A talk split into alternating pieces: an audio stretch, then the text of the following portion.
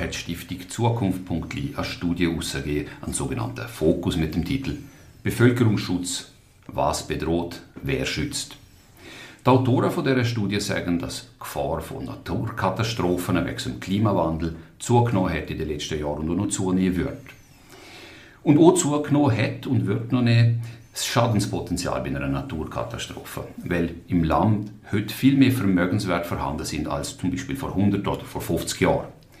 Und dass eine große Katastrophe die Existenz vom Land Liechtenstein bedrohen würde. Auch das eine Aussage aus einer Studie. Und dann sind ja da noch die ganzen zivilisationsbedingten Gefahren. Der russische Krieg gegen die Ukraine, Terror und Krieg im Nahen Osten, Zündler im Kosovo, Terrorangriff gegen Fußballfans zu Brüssel, Erdgas, Erdgaspipelines, die explodieren, Gefahren durch Cyberkriminalität, Schweinegrippe, Vogelgrippe, Covid-19. Alles unklar, was da auf die Welt und auf Liechtenstein noch zukommen könnte. Im heutigen Podcast von Stiftung Zukunft.li gehen wir der Frage nach, wer uns schützt vor diesen Bedrohungen und vor allem, wie gut dass wir geschützt sind. Herzlich willkommen, mein Name ist Sigvard Wohlwend und die Gäste am Mikrofon sind heute der Peter Ospelt, er ist Landesfeuerwehrkommandant hier im Liechtenstein und der Peter Frick, wo gerade mehrere Funktionen inne hat, die mit dem Bevölkerungsschutz zu tun hat. Er ist Gemeindevorsteher von Mura, er ist Landtagsabgeordneter, Präsident vom Verein Sicheres Liechtenstein, er ist Mitglied vom Kriseninterventionsteam und Zivilschützer ist er ebenfalls. Und dann als dritter Gast ist Doris Quadrer da. Sie ist Projektleiterin bei der Stiftung Zukunft.li und Mitautorin von der Studie zum Thema Bevölkerungsschutz. Euch allen danke, dass ihr euch Zeit nehmt für das wichtige Thema. Und ich will gerade anfangen mit der Doris Quadrer. Die Studie ist im Juni rausgekommen und sie behandelt ja nicht nur mögliche Gefahren für die Bevölkerung, sondern sie macht ja auch Lösungsvorschläge, also nicht nur jammern, sondern wirklich auch einen Lösungsvorschlag bringen. Nämlich, dass es im Liechtenstein an freiwilligen Bevölkerungsschutz gehen soll, damit man genug Leute mit den nötigen Fertigkeiten zur Verfügung hätte, falls einmal zu dieser Katastrophe oder zu einer Katastrophe kommen sollte. Was sind denn so, Frau Koder, die Reaktionen auf den Vorschlag bis dato gewesen? Also wir stellen fest, es ist äh, gut, wenn man unsere Studie direkt präsentiert, den Leuten vorstellt, was wir eigentlich machen wollen, dann kommt so an. Und wir haben sehr positive Reaktionen bekommen auf den Vorschlag oder wenn man so aufzeigt, wie die Bedrohungslage im Liechtenstein ist und man aufzeigt, wie wir aufgestellt sind, dann ist den Leuten, leuchtet es relativ schnell ein, dass wir irgendwo könnten mehr bei uns im Land. Und was wir ja vorschlagen, ist äh, das, dass wir dann eigentlich äh, freiwillige Grundausbildung anbieten im Bevölkerungsschutz, sagen wir einen Monat, wo man einen Bevölkerungsschutz widmet, vielleicht nach der Matura oder, oder nach der Lehre, wo man gewisse Grundlagen lernt, zum Beispiel einen Brandschutzkurs hat, wo die Feuerwehr durchführen mit, mit den Leuten, oder wo man einen Erste-Hilfe-Kurs hat, einen vertieften, oder wo man ganz verschiedene Sachen lernt, wie zum Beispiel, wie steht es um unseren Schutzwald, oder vielleicht auch Verkehrregeln, was auch immer, ganz verschiedene Sachen, die man im Bevölkerungsschutz zu tun haben, wo man einfach die Leute erstens einmal sensibilisiert und zweitens so ein Stück weit, natürlich ist es nicht eine Ausbildung, wenn ein Feuerwehr ein Training hat, sondern einfach mal ein Stück weit befähigt, um gewisse Grundlagenkenntnisse zu haben und gewisse Sachen dann auch anzupacken im Notfall. Das wäre der erste Teil, also eben so eine Grundausbildung, eine freiwillige, die man könnte machen wo aus unserer Sicht dann aber auch besoldet sein müsste und wirklich attraktiv gestaltet, also so, dass die jungen Leute wirklich motiviert sind, um das zu machen und dass man selber einen persönlichen Nutzen auch hat, weil vielleicht kommt man ja nie in Einsatz und dann sollte man irgendwie gleich etwas können mitnehmen und etwas daraus lernen, wo man auch fürs Leben sonst brauchen kann. Das könnte man natürlich auch modular anbieten für Leute, die schon im Berufsleben drin sind, dass auch die die Chance hätten, um eine Grundausbildung zu machen. Das ist der erste Teil von dieser Idee. Und dann gibt es einen zweiten Teil, und zwar wäre das ein Reservistenpool. Also wir könnten sagen, wer die Grundausbildung durchlaufen hat, der kann entweder sich äh, von einer bestehenden Hilfs- und Rettungsorganisation verpflichten, vielleicht kommt er dann auf die Idee, dass ein Gemeindeschutz ja noch eine super Sache wäre, wo er mitschaffen oder sie oder eben die Feuerwehr. Oder eben, man geht in den Reservistenpool und lässt sich da eintragen. Und der Reservistenpool stellen wir uns so als Datenbank vor, wo man aber nicht nur mit Namen registriert ist, sondern auch mit Funktionen oder Fähigkeiten, wo man dann eben kann sagen, ich bin Logistiker oder ich habe eine medizinische Grundausbildung oder ich habe Kochlehre oder ich habe gewisse ähm, Kenntnis von, von gewissen Bereichen, wo man dann kann auch registrieren kann, wo man könnte eben dann im Notfall darauf zurückgreifen und gezielt nach Leuten suchen, wo man könnte aufbieten, eben zum Beispiel zum Impfcenter aufbauen oder zum irgendeine Nachbarschaftshilfe leisten oder zum eben mal irgendwelche Straßen absperren und abriegeln. Also wo man den Leuten könnte vielleicht im Notfall oder im großen Katastrophenfall könnte aufbieten und uns ist wichtig zu sagen, wer in dem Reservistenpool ist, der müsste dann aber verpflichtend kommen. Also da müsste man einen Mechanismus haben, wo man die Leute dann könnte verpflichten dass sie dann wirklich auch wie in der Schweiz, dass die dann quasi auch dann, wenn sie aufgeboten werden, auf dem Platz stehen. Weil wenn es auf so freiwillige Sache ist, dann wird es nicht helfen. Dann geht doch die Frage an Peter Ospelt. Die Idee von so einem freiwilligen Chor im weitesten Sinn. Ähm, was halten wir davon als Landesfeuerwehrkommandant? Ja, als erstes finde ich es sehr positiv, dass man sich mit dem ganzen Bevölkerungsschutz befasst. Aber ich habe das die, die, das Schriftstück mit mehreren Kollegen und es hat doch sehr viele Fragezeichen für mich und für mich es auch Gefahren drin. Es hat Gefahren, dass man die Feuerwehr zum Teil schwächt, weil man einfach die Leute dort abzüchtet.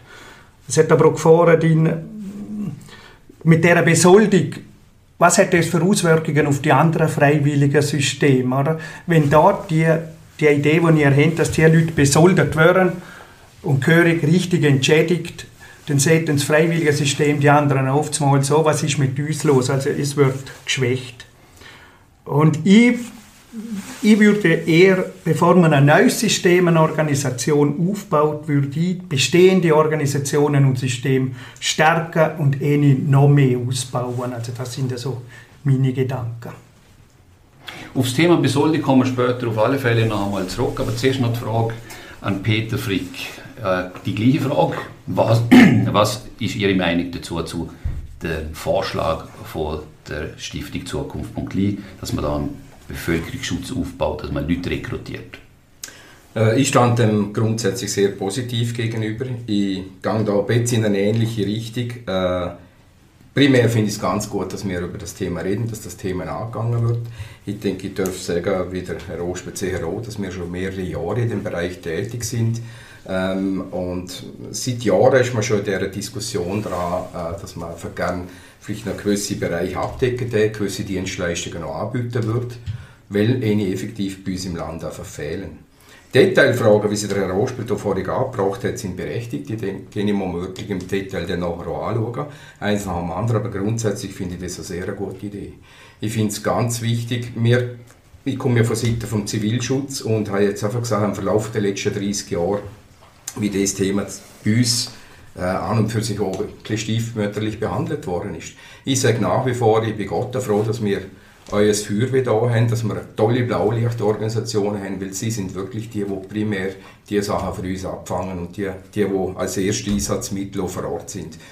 Dort ist es dann oft so, dass längerfristig jetzt gerade im Verlauf der letzten 30 Jahre auch mit übergekommen von Seiten der Feuerwehr oder grundsätzlich von Blaulichtorganisationen, wäre man allenfalls froh über einen längeren Einsatz, wenn man noch irgendwo einen Bereich hätte, wo noch allenfalls gewisse Aufgaben abnehmen kann. Wo wir ja dann bereits auch schon wieder im Gemeindeschutz sind. Dort, ist ja auch, dort hat sich ja auch auf gesetzlicher Grundlage hat sich das so entwickelt, dass jetzt das der Gemeinde in die Verantwortung gegeben worden ist, Sicherheit und Ordnung in der Gemeinde. Diesbezüglich werden jetzt die Organisationen in der Gemeinde aufgebaut mit den vier Leistungsaufträgen die abdeckt werden Die Leistungsaufträge sind? Die Leistungsaufträge sind ist ein Notfalltreffpunkt betrieben. Also das heißt, dass der Gemeindeschutz im Moment einen Notfalltreffpunkt einrichten muss, dass die Bevölkerung eine Anlaufstelle hat, angenommen ein Stromausfall oder das Telefon funktioniert nicht mehr. Das ist der eine. Der zweite Leistungsauftrag ist äh, die Evakuierung.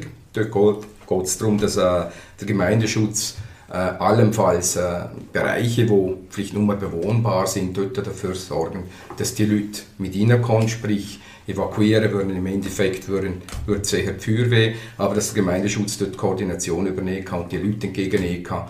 Da sind wir dann gleich schon beim dritten, beim Leistungsauftrag 3, das wäre dann eigentlich äh, Versorgung und Betreuung von diesen Personen. Also wir müssen schauen, dass die unter Dach kommen, dass die eine Decke haben, etwas zu trinken haben, äh, allenfalls sogar ärztliche Versorgung. Und dann wären wir auch beim vierten Leistungsauftrag, das wäre dann eigentlich die Bevölkerung versorgen, sprich verpflegen. Da geht es aber nicht nur die Bevölkerung, da kann so ein Einsatz sein, was wir auch schon hatten, dass zum Beispiel eine Feuerwehr auch verpflegt wird während dem Einsatz. Sie haben vorher gesagt, dass Gemeinden die Organisation oder Organisationen aufbauen? Reden wir jetzt von elf Gemeindeschutz oder reden wir von einem Gemeindeschutz, wo in elf Gemeinden stattfindet. Also wir reden von elf Gemeindeschutz. Das ist so, jede Gemeinde hat Verantwortung dafür, dass sie das ihrer, ihrer Gemeinde aufzubauen bringt. Wie sie es dann im Endeffekt umsetzt, das ist der, es ist der Gemeinden überlassen. Es sind Dienstleistungen, wie ich es vorhin erwähnt habe, wo wo an und für sich äh, vielleicht zu wenig Berücksichtigung gefunden haben in den letzten 30 Jahren oder vielleicht auch länger, äh, wo sich herauskristallisiert hat, wo, wo man einfach übernehmen kann und eine Gemeinde sich jetzt verantwortlich sagen soll. Es gibt da ganz unterschiedliche Zugänge. Wir haben äh, ehemalige, nein, nicht nur ehemalige, jetzt muss ich schauen, wir haben Zivilschutzgruppen im Land, also jede Gemeinde, die über eine Zivilschutzgruppe verfügt, hat die Möglichkeit, auf die Ressourcen zurückzugreifen, dort auch Rekrutierungen daraus vorzunehmen und dann gibt es derige, die das nicht haben, die sich jetzt mittlerweile Gedanken machen, können wir das intern abdecken mit Personal aus der Gemeinde oder gibt es sogar Dienstleistungen, die man einkaufen kann. Wie ist das bei der Feuerwehr? Gibt es dort auch elf verschiedene Konzepte, wie man eine Feuerwehr betreibt? Nein, Konzept haben wir auch. Also wir haben natürlich elf Gemeindefeuerwehren, wo jede Feuerwehr der Gemeinde unterstellt ist. Aber natürlich ein Konzept haben wir nicht. Wir dann alle gleich ausbilden und haben auch die gleichen Taktiken und arbeiten auch gleich. Also wir können auch gegenseitig einander helfen und wir haben auch kein Problem, wir arbeiten alle mit den gleichen Materialien und so. Frau Koder, Sie haben sich ja im Vorfeld zu der Studie oder bei der Recherche zu, dieser Studie, zu der Studie auch mit dem Gemeindeschutz auseinandergesetzt und Sie sind ja aktives Gemeindeschutzmitglied. Ähm, da gibt es, wie Sie im Vorgespräch gesehen haben, deutliche Unterschiede von der Gemeinde, von Gemeinde zu Gemeinde. Also Tresa macht es anders als Mura und Mura macht es anders als Campri und so weiter.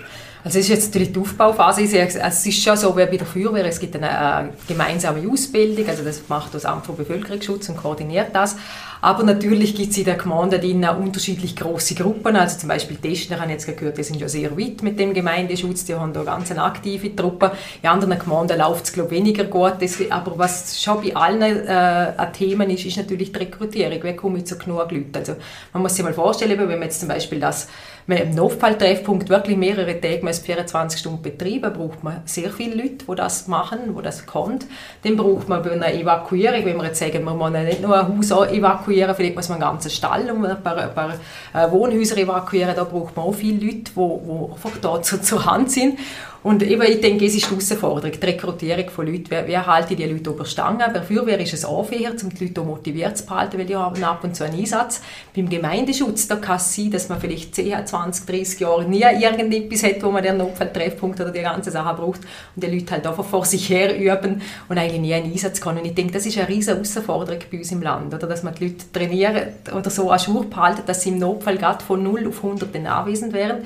Aber eben vielleicht hast du 10, 20 Jahre nichts, wo läuft.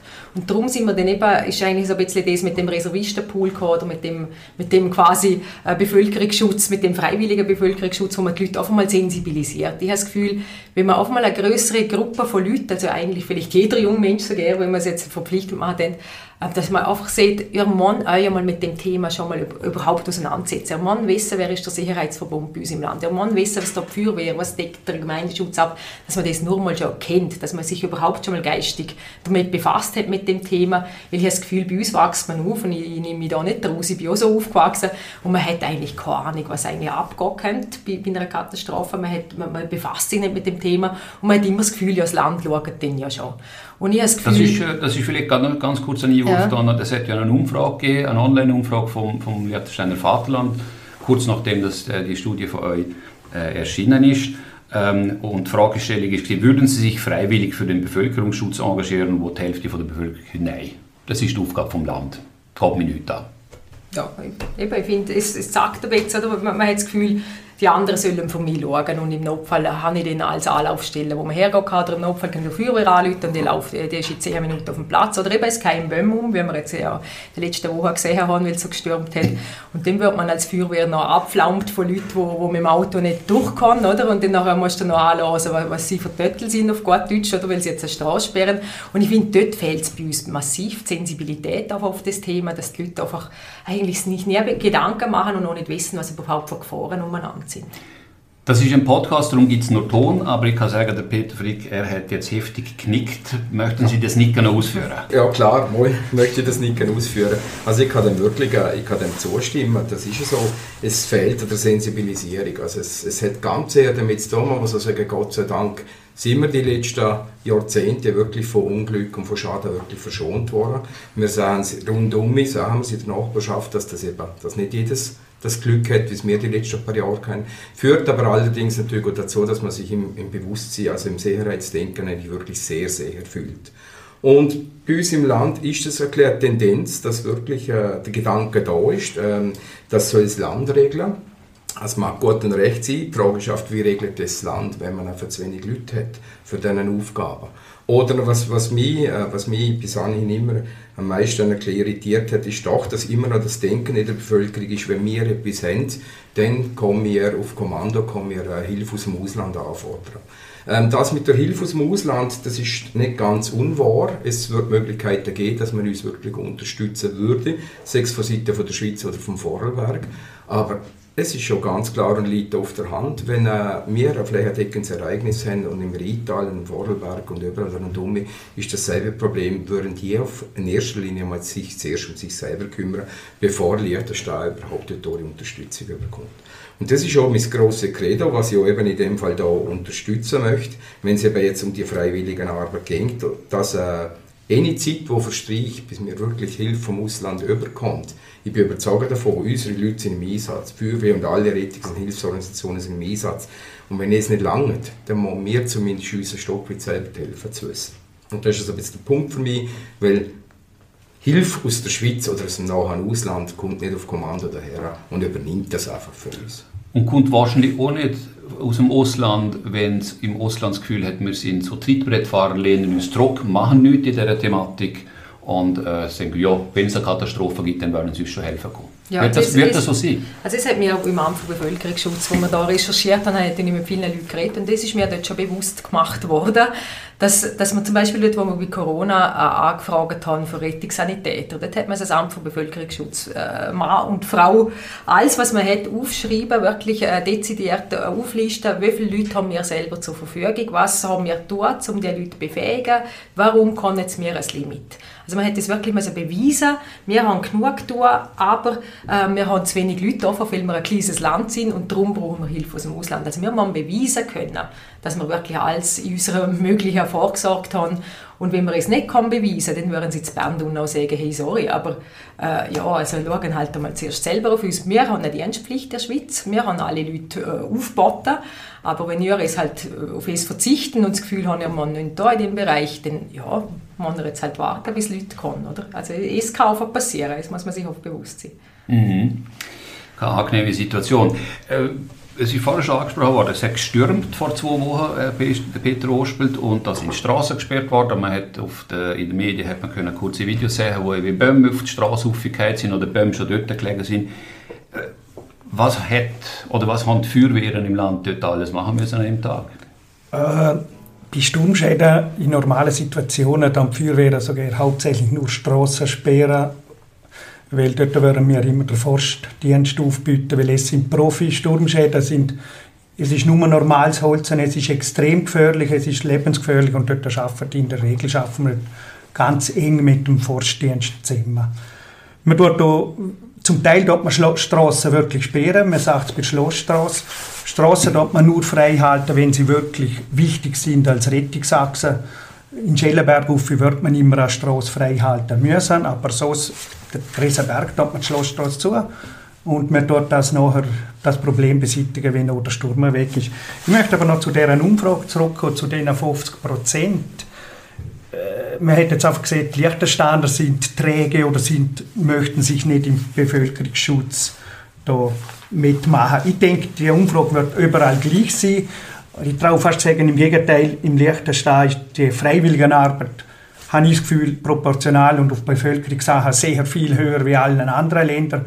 Wir haben 40.000 Einwohner und haben äh, 600 Feuerwehrleute. Also wir, vermutlich sind wir da immer auf sehr hohe Zahlen, wenn man zur Bevölkerung anschaut. Also ich möchte auch nicht sagen, dass die Bevölkerung oder die Leute nicht im Freiwilligendienst mitmachen. Wir haben einfach schlichtweg zu wenig Leute.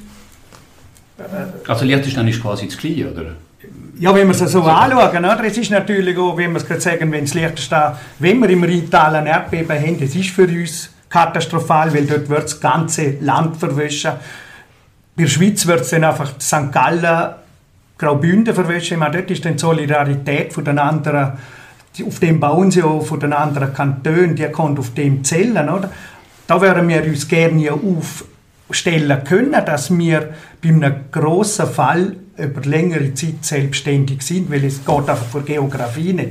Wenn es uns irgendwo verwischt, dann verwischt es Das Einzige ist, wenn man äh, äh, der Rhein über ausgeht, dann haben wir auf die höheren Lagen, die verwischt es nicht. Aber sonst haben wir halt immer und überall Probleme, aber da würden wir nicht, geografisch kann man nichts machen. Also aber darum, äh, ich denke, es, es entbindet uns nicht von der Pflicht, irgendwo etwas zu tun. Also es ist natürlich ein Problem, oder? Weil bei uns, wenn du eben eine Rheinot hast im Rheintal, ist es auf das Rheintal, oder? Dort ist Zürich, Bern, Basel, es funktioniert weiter. Also ich habe keinen grossen wirtschaftlichen Schaden, habe genug Leute, die können helfen können, etc. Bei uns ist dann vielleicht das ganze Land betroffen. Aber gleich eben, es geht um Signale. Es geht darum, zu sagen, wir haben wirklich etwas zu tun. Wir haben vorgesorgt, wir haben die Leute ausgebildet. Und klar, schaut man dann vielleicht, wenn das eigene Haus geflutet ist, zuerst aufs eigene Haus und, und springt dann vielleicht nicht irgendwo, irgendwo hin, anderswo helfen. Aber ich glaube, das ist einfach rein schon die Sensibilität. Je mehr Leute, dass man sensibilisiert haben auf das Thema, dass das hilft. Und das Zweite ist eben, dass man einfach kann gegen außen noch signalisieren hey, wir haben probiert, wir haben eigentlich alle Leute, die wir haben oder die wir haben können, haben wir wenigstens ein Stück weit ausgebildet und, und geschult und die wären bereit zum helfen, aber sie können es im Moment nicht. Und ich habe das Gefühl, dass die Solidarität einfach von außen höher ist.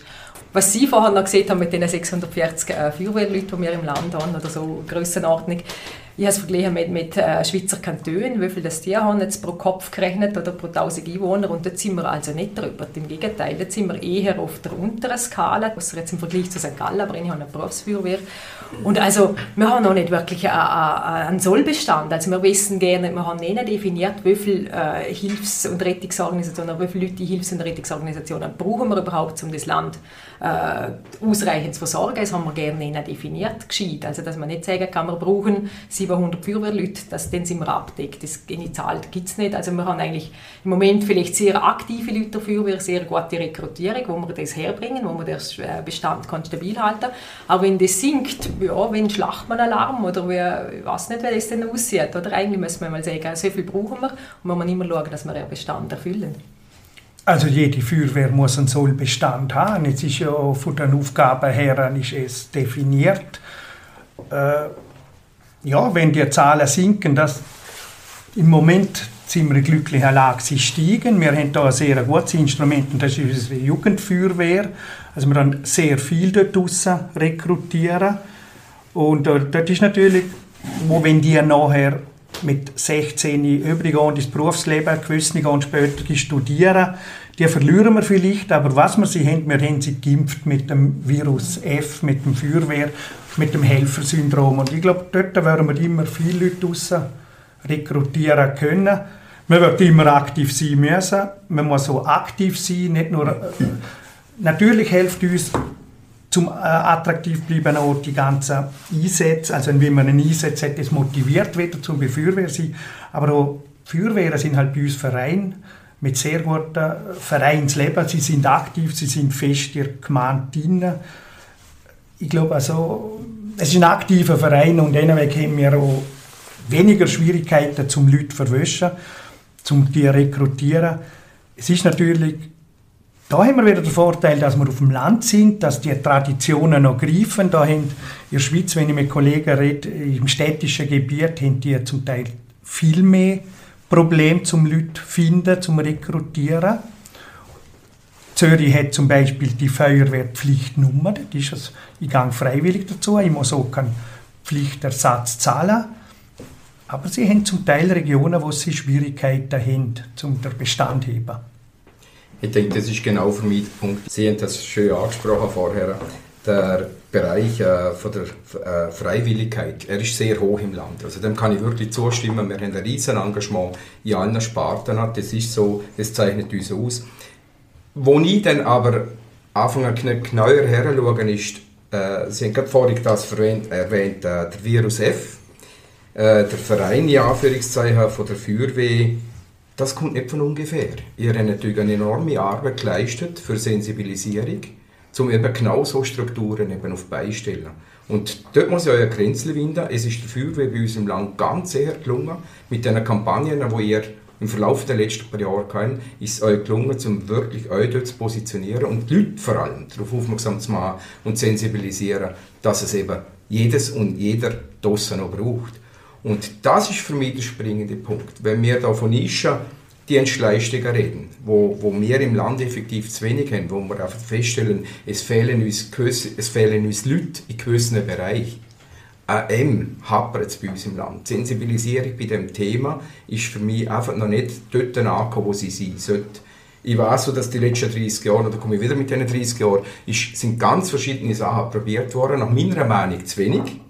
Weil ich sage nach wie vor, ihr seid für mich ein Paradebeispiel, wenn es darum geht, Kampagnen starten, erfolgreiche Kampagnen. Und also etwas, die, die, die, die Form, die, die, die Dienstleistungen, das, die Sensibilisierung, die bei uns im Land fehlt, die noch bis anhin, nach meiner Meinung, noch zu wenig bis GRK-Beachtung überkommt. Und eingangs hat Frau Koder erwähnt, was für Themen, mit was für Themen wir uns auseinandersetzen würden, oder Herr Wohlwend, was jemand auf uns zukommen könnte.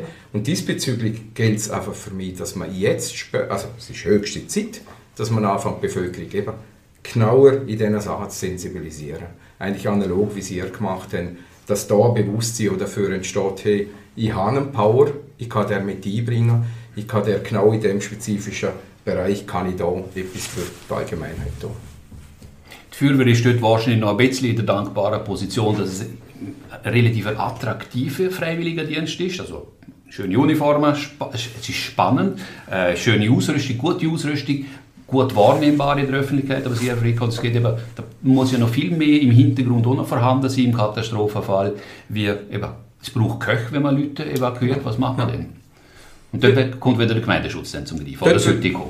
Dort würde der Gemeindeschutz zum Greifen kommen. Sprich, an und für sich eine Fähigkeit, die jeder an und für sich mitbringt. Also ich denke, wir haben eine riesige Palette an Leuten, die ausgebildet sind in allen möglichen Sparten. Ich bin überzeugt davon, das ist vielleicht der Vorteil von der Kleinheit vom Land. Sie haben vorher ausgeführt, äh, wenn wir Bäume um haben, dann wissen wir, dann holen wir den Forst. Ich denke, dort sind wir ein Stück weit sind wir schon affin. Man weiß, wo, wo man allenfalls Material holen kann, wo man auch Ressourcen holen kann. Noch besser wäre, wenn das wirklich irgendwo koordiniert wäre, wenn man da wirklich ganz klare Ansprechpersonen dafür hätte. Äh, ist noch schön, wir sind, wie erwähnt ein kleines Land. Man kann sich noch auf, ich mag mich erinnern, der Kadas, ich mag mich erinnern, der Kadas. Das Ganze müsste nach meiner Meinung aber viel mehr Gewicht bekommen, viel mehr ansagen und von dem her auch professioneller auf beigestellt werden. Und dort soll der Gemeindeschutz nach meiner Meinung auch ansetzen.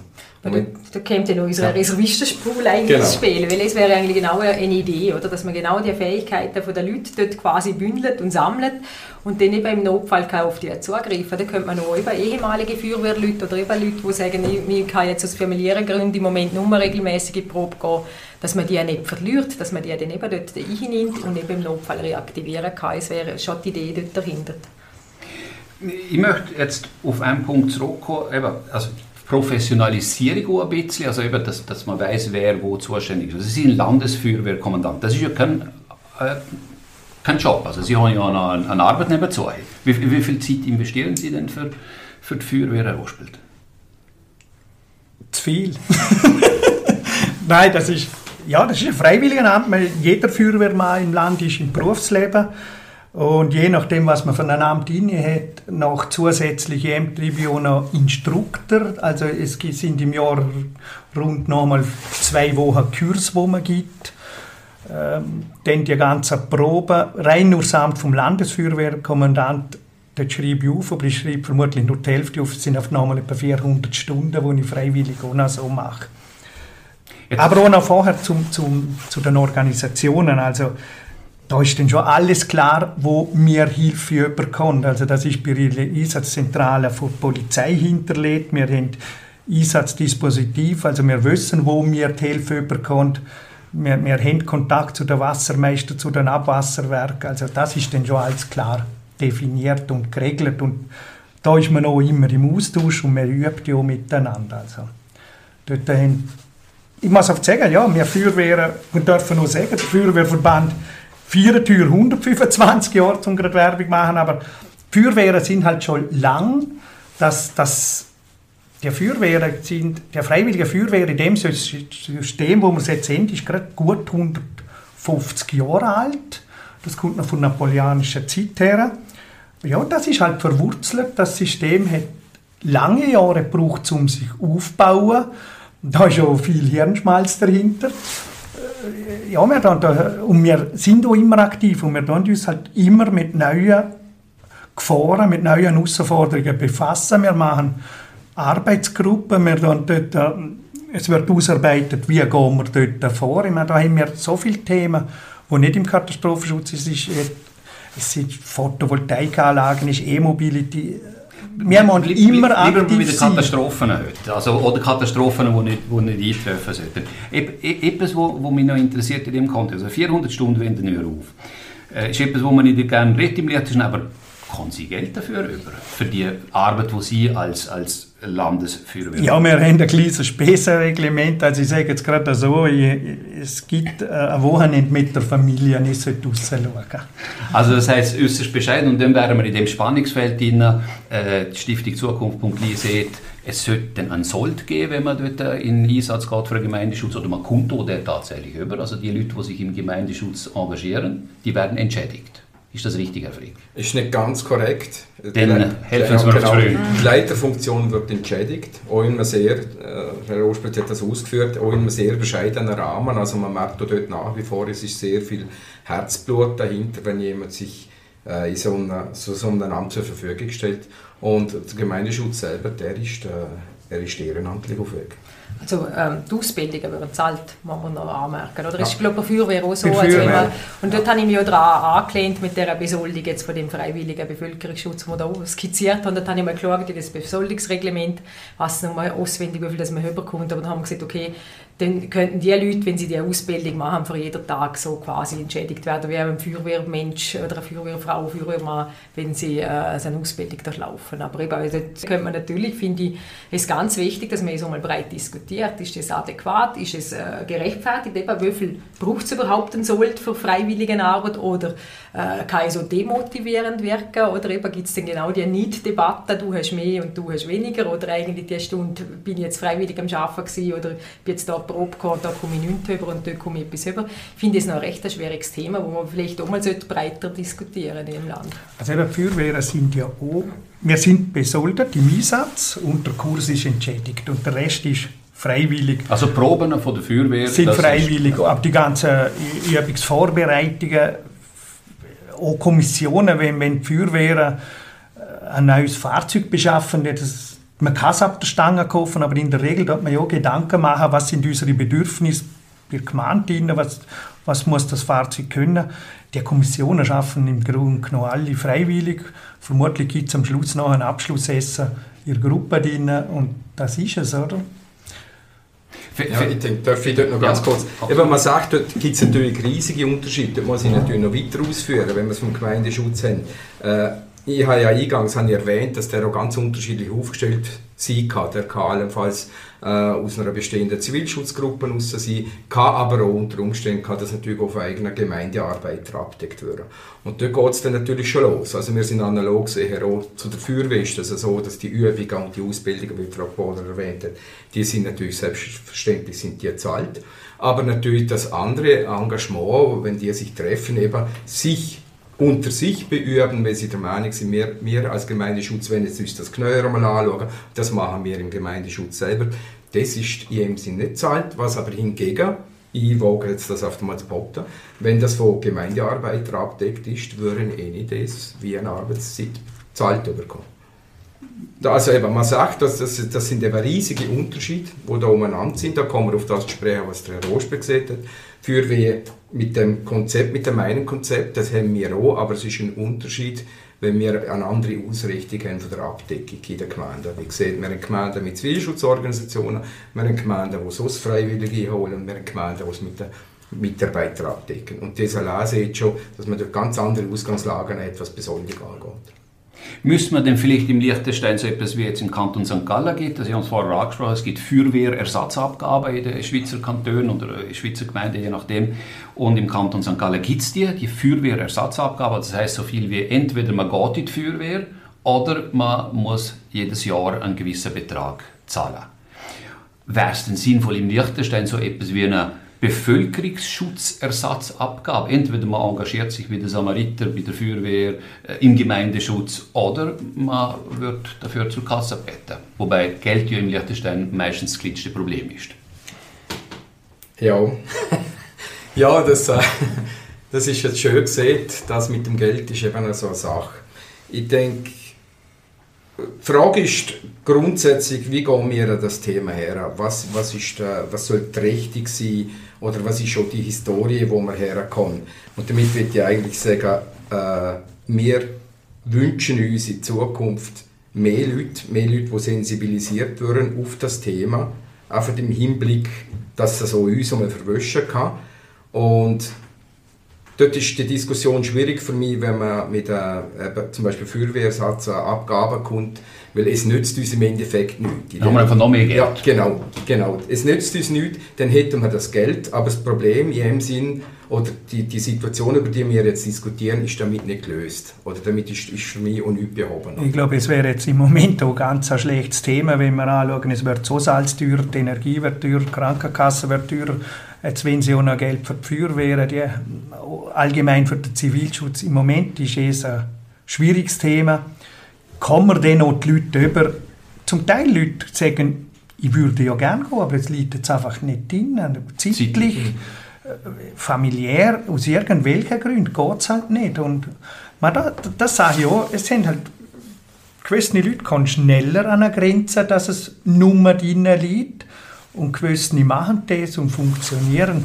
Also ich glaube, mit der Pflichtersatz ab, mit dem Geld, ja, man, ein Haufen Kantone in der Schweiz haben sie ja nur abgeschafft, oder?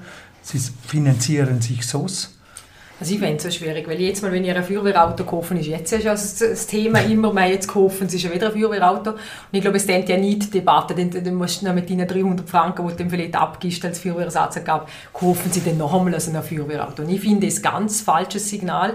Darum haben wir auch den positiven Ansatz, den wir befürworten, und man sieht, wir dann die Leute sensibilisieren.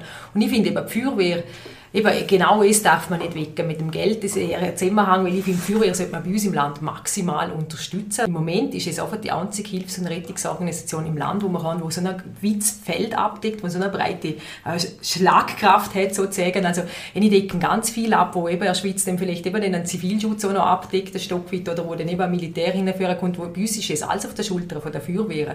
Und darum finde ich, also die Feuerwehr muss maximal und super ausgestattet sein und die Leute müssen auch so unterstützt werden, dass sie das kann leisten und dass sie eben nicht ausbrennen, buchstäblich an dem Job. Oder? Und dem finde ich eben so eine Ersatzabgabe wird dem überhaupt nicht gerecht. Also es wäre um, nicht nur um einen Feuerwehrersatz, sondern um eine Bevölkerungsschutzabgabe ja. ist jetzt die Idee gewesen. Also ich fände es eben eher umgekehrt, dass man, nicht, eben, dass man sich nicht freikaufen kann, sondern dass man das muss machen oder sollte machen oder eben einen Anreiz hat, um das machen, dass man eben die Sensibilisierung überhaupt überkommt. Und ich glaube, da kann man die Leute irgendwo schon abholen. Und das haben jetzt mir auch gemerkt, wenn wir die Studie präsentiert haben, dass die Leute schon hellhörig werden, wenn sie mal hören, was eigentlich da nur schon im Schutzwald abgeht. Oder wenn sie mal hören, hey, was, was läuft denn, wenn ein, ein Blackout ist in länger, was geht dort ab, wenn man sich eine Gedanken macht und sich einmal durchdenkt, was denn in unserer Gesellschaft nun mal funktioniert und einmal wirklich sich mal vertieft mit dem Thema auseinandersetzt in einer Form, dann kommt man dann schon auf die Idee, oh ja, da könnte man vielleicht etwas tun, vielleicht kann ich da auch etwas mithelfen und man merkt vielleicht, ich bin bereit, mal da im Notfall auch irgendwo meinen Beitrag zu leisten. Ich glaube, dorthin muss man kommen und nicht einfach Geld irgendwie das monetär abgelten.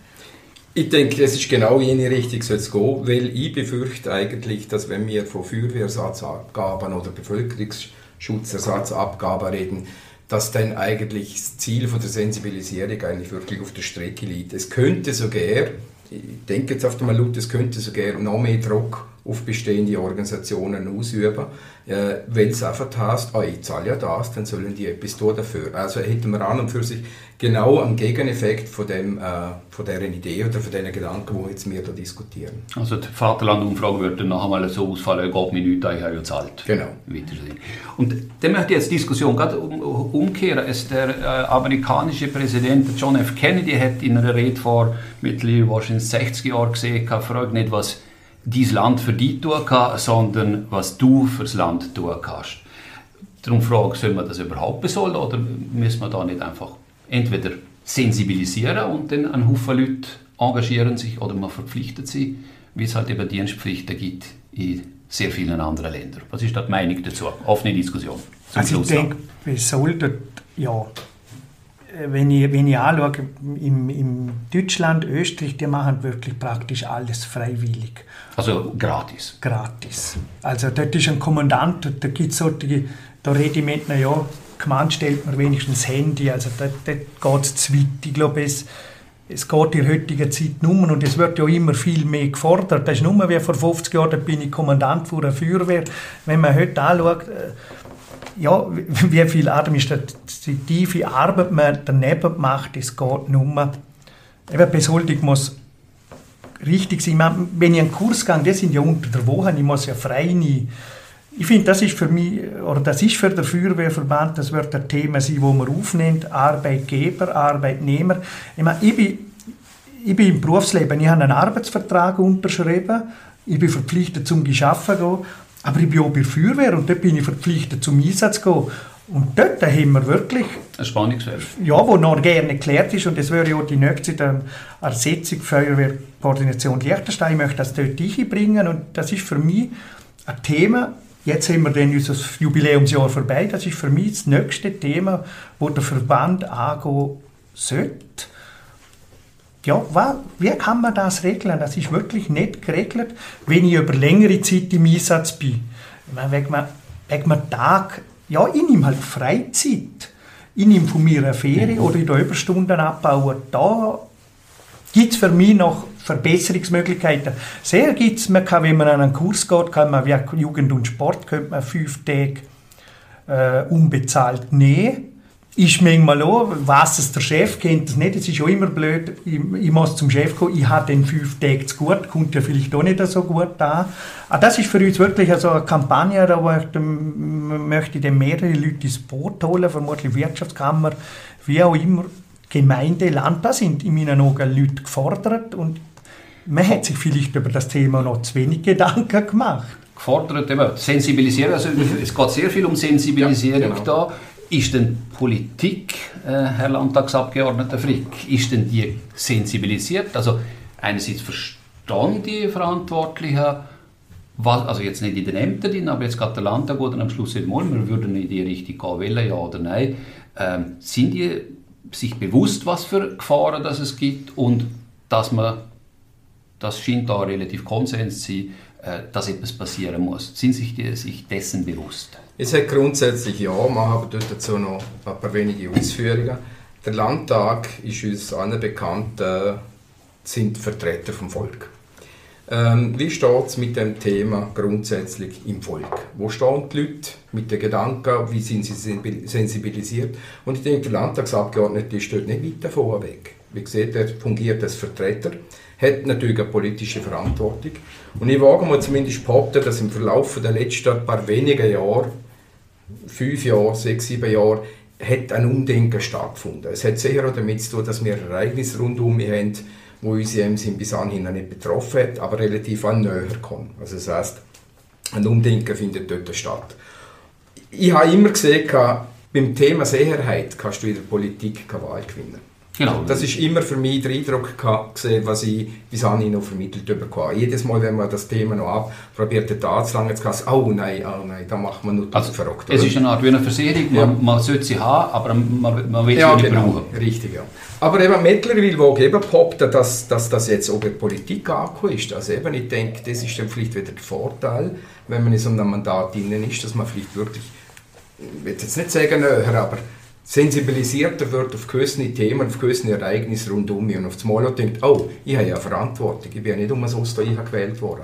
Und es zeigt uns langsam, aber sehr zeigt uns eine Welt auf, wo wir die Verantwortung übernehmen. Und, und dort, wo ich behaupte, dort ist der Landtag mittlerweile anders aufgestellt, als es wie gesagt, vor ein paar wenigen Jahren gesehen Dort hat Sensibilisierung stattgefunden. Ich bin gespannt. Wir würden auch Postulat würden wir jetzt im November einreichen, Bevölkerung äh, stärken. Wir müssen unter anderem auch auf dem, auf dem Fokus von euren Ausgaben, also auf deren Idee. Äh, und dort probieren wir auch noch zu sensibilisieren und schauen nochmal, inwieweit das mit der Regierung bewegen kann, um gewisse Fragen auch zu beantworten. Und da komme ich auf das zu sprechen, was der Herr Rosper gesagt hat. Äh, genau die ganze Thematik rund um, um Arbeitgeber und Arbeitnehmer, die ist ja schon, auch schon alt und, und hat zum Teil auch schon Situationen aufgezeigt, wo man sagen muss, oder wo Kopfschütteln äh, rausgebracht hat, weil Leute nicht gehen sollten oder Leute abgemahnt würden, weil sie gegangen sind und so weiter und so fort. Und das wäre für mich eben noch so ein Punkt. Wenn wir der Arbeitgeber, das Verhältnis Arbeitgeber-Arbeitnehmer und die, die, die, Arbeit dort irgendwo an eine, in eine Richtung bringen, dass so ein Arbeitgeber dort da sieht, Moll, das ist für mich ganz klar, wir brauchen das, das ist ein Teil, wo mein Mitarbeiter zum Bevölkerungsschutz beiträgt. In jedem Moment dort der Arbeitgeber für mich automatisch bereits auch so seine Bereitschaft sagen und leistet für mich bereits auch schon einen Beitrag zum sagen, Moll, das ist eine wichtige Geschichte. Also dort muss schon noch ein bisschen etwas gehen. Frau Kader, also, noch kurz und knapp. Also ich finde, es geht ja noch weiter. Ich meine, als, als Arbeitgeber bist du ja auch froh, wenn du Leute hast im Betrieb, die eben vielleicht eine Erste-Hilfe-Ausbildung haben, wo man Brand löschen kann, weil es kann ja auch sein, dass man einen Brand hat im eigenen Betrieb oder irgendetwas passiert. Und wenn du dort natürlich befähigte Leute hast vor Ort, ist es natürlich super auch für einen Arbeitgeber. Also ich finde, es ist auch eine Versicherung für einen Arbeitgeber, wenn du so Leute hast. Darum sollte man so maximal fördern aus meiner Sicht. Sensibilisieren, sensibilisieren und sensibilisieren, das sind so drei Begriffe, die ich jetzt aus dieser Diskussion rausgenommen habe. Also das Verständnis da ist, also dass es die Möglichkeit von Katastrophen gibt ähm, und was für Katastrophen, auch was das Thema anbelangt, das Spannungsfeld zwischen Arbeitsplatz und das Engagement für den Bevölkerungsschutz, Katastrophenschutz, Feuerwehr, Samariter, was das auch immer denn sei. Ähm, und in der Politik ist die Sensibilisierung fortgeschritten. Sie haben es erwähnt, das Postulat, das geht. Äh, und mit dem möchte ich gerne im Namen von der Stiftung Zukunft.li unseren Gästen da Danke sagen für die spannende und offene Diskussion. Also das ist der Maurer Vorsteher Peter Frick, der Landesfeuerwehrkommandant Peter Ospel und Doris Quader von Stiftung Zukunft.li, eine von den Autoren von der Studie Bevölkerungsschutz, was bedroht und wer schützt. Wir werden jetzt sehen, äh, was beim Thema Bevölkerungsschutz politisch noch passiert oder allenfalls wo nicht passiert, was wir natürlich nicht hoffen. Und bis dorthin, liebe Zuhörerinnen, liebe Zuhörer, kann Sie die Wartezeit überbrücken mit dem Studium von ganzen Haufen vielen tiefschürfenden Publikationen, die es mittlerweile bei der Stiftung Zukunft.li gibt.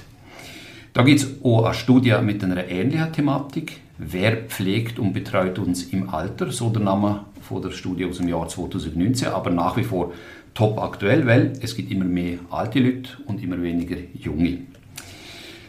Top aktuell ebenfalls, weil es im Oktober rausgekommen ist, ist die Studie Weltwirtschaft, wie weiter mit der Globalisierung, Folgen für Liechtenstein. Finden können Sie alle die Studie, die Fokus, die Impuls auf der Webseite stiftungzukunft.li. Alle Studien sind kostenlos und können dort angeladen werden. Ebenfalls stehen auf stiftungzukunft.li die vielen Podcast-Episoden zur Verfügung, wo wir mit Gästen über die Studien diskutieren und was sie davon halten. Folgen konnte der Stiftung Zukunft.li auf Instagram und auf LinkedIn und bleiben so immer auf dem Laufenden. Ich bin der Sigvard Wohlwend. Im Namen von der Stiftung sage ich Danke fürs Zuhören, Adieu und bis zum nächsten Mal.